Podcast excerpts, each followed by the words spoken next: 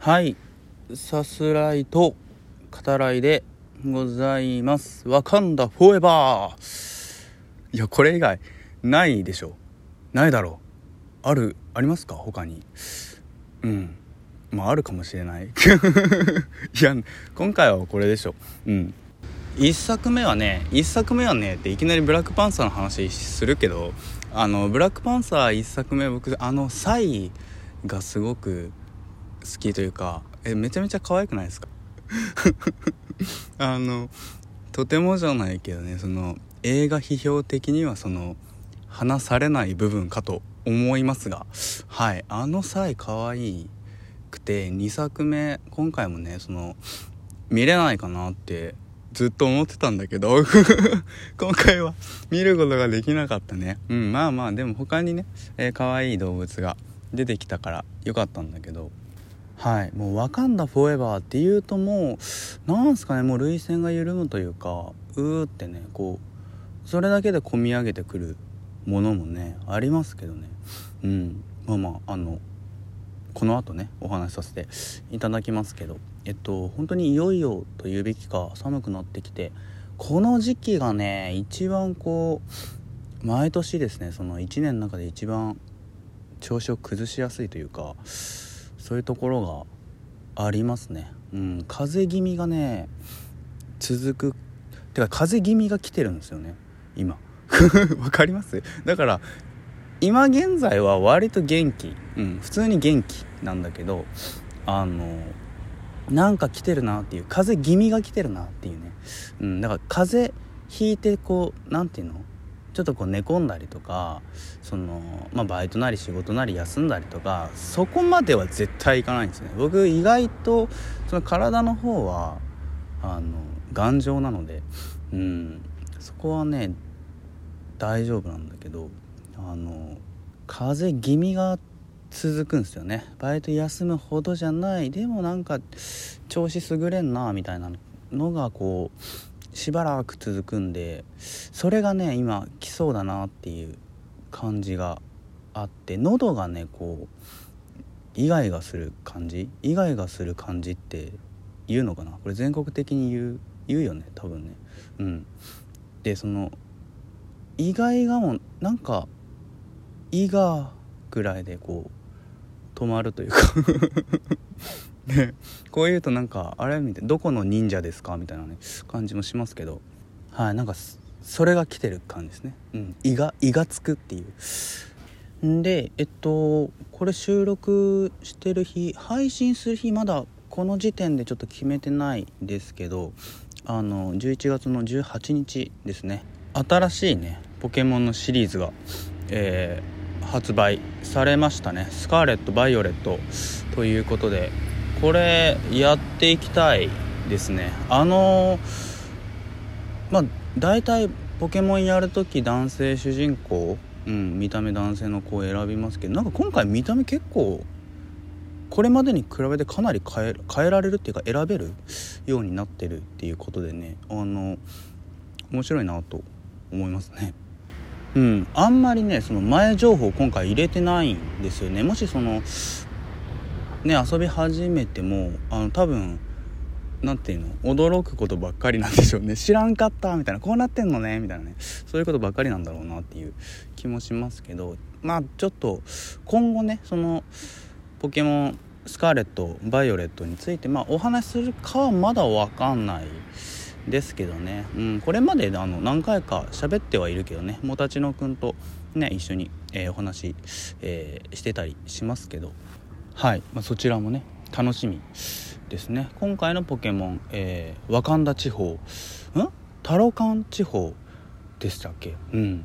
ねブラックパンサーとごっちゃになってるってことではい、え、お話ししていこうと思います。わ無理やり。今回は強引。ひどいな。ひどい。ですよね。これはちょっとねっていう感じもしますけど。うん。切らないよっていうね。ひどいまま出すっていうところだけど。はい、えー、お話ししていこう、えー、ブラックパンサーワカンダフォーエバーですね、えー、あらすじ概要を引用させていただきます。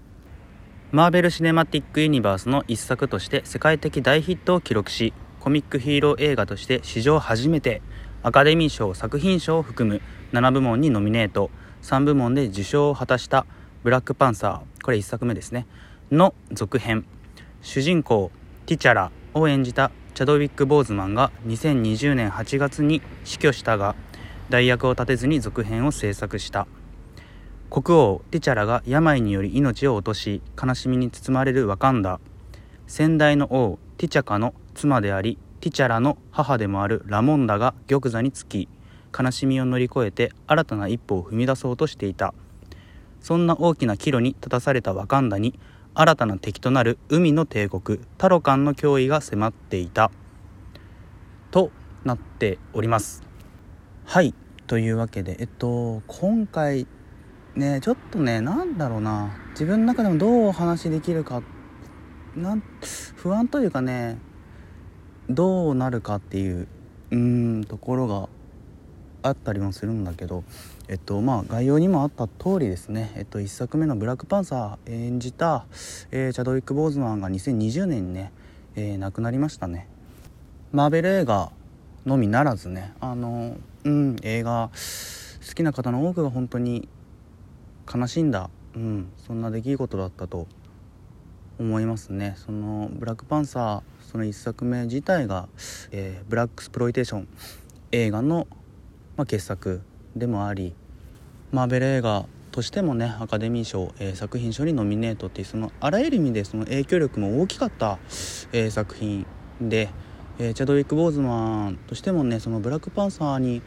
えその役をね手にしたっていうのは本当にものすごく大きなことだったとは思うんだけど実際にね、え見た自分たち観客もう本当に素晴らしい役者がいるなと今回の「ワカンダ・フォーエバー」のパンフレットでもそのチャドウィック・ボーズマンを太陽のような存在とね、えー、いうインタビューもねあったりするけど本当にまあそんな存在そういう登場、うん、だったと思いますね。がんでね、まあ、亡くなるわけですけど彼がその、まあ、亡くなる直前ですかねそのがん闘病中の、えー、少年をね、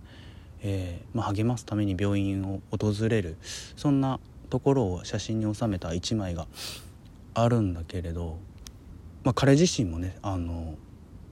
すでにその時にはかなりね、まあ、がんが進行していてっていうその中で見せてるその本当に満面の笑み、うん、見る人みんながねその勇気をもらえるような笑顔ですよね。うん、あの役だけじゃなくて彼自身がやっぱりスーパーヒーローなんだなそうだったんだなって思わせる、うん、その写真もね忘れられないけれど。で今作ですね「ブラックパンサーワカンダ・フォエ」はまあチャドウィック・ボーズマンを失った主人公をね失った、えー、物語をまどう描くかっていうところですよね。自分なりにまとめるとですね1作目の影響から来る、えー、期待を一身に受け止めて発展させ今後、えー、また3作目以降ですね、えー、が楽しみになる、うん、上質な、えー、続編という方もできるし、え作り手たちの悲しみと、え映画を作るしかもスーパーヒーローもの、うん、その宿命ですね。さらに、え2作目としてどう物語を受け継いでいくかそれら全てがメタ的に、うん、詰まった、え見事なストーリーテリングだったと思います。はい、えー、今作では、まあ、1作目もね出ていてあの明るくねはつらつとした、うんえー、そのキャラクターであの1作目見てる人の多くがいいなと思った、えー、キャラクターであろう、えー、シュリですね、えティチャラの妹ですね。そのシュリが、えワカンダの王位と、えブラックパンサーですね。を、え受け継ぐまでの話と、え言えるかと思います。そして今後もねあのどう関わってくるか楽しみですけど海の帝国タロカンの、えー、登場ですねワカンダと、えー、同様に、えー、世界的に超貴重な、え資源ビブラニウムを、え保持しているそのために、え他国からね、えまあ、狙われてもいるっていうねそういう、え国ですけどマヤ文明をね、えモチーフと、えしてますね。そのタロカンと、えワカンダの衝突もね、え今回描かれていくわけですけどまず冒頭ですよね。そのティチャラがまあ亡くなる。あのもちろんチャドウィック・ボーズマンは出演してませんけどあの、まあ、亡くなる。描写からね、えー、始まると、うん、そこであの首里がね、えー、まあ、兄を助けられなかったっていう。そういう、まあ、後に、えー、続く彼女の悲しみとあと開墾ですよね、まあ、それらがねしっかりその彼女に刻まれてしまう。そういう場面でもありますけどまずそのなんだろうなもうそっからこううってねなるえっときっとその脚本書くことも演じることもね辛かっただろうなっていうやっぱそう思わずにいられない場面ですよね。ただその現実の悲しみと、えー、作中の人物たちが抱えるね悲しみが、まあ、リンクするそういう、えー、冒頭でもあるわけですけどって話してたら1本終わるな。2本目あこぼすのかな。うんちょっとうん2本目いこうか。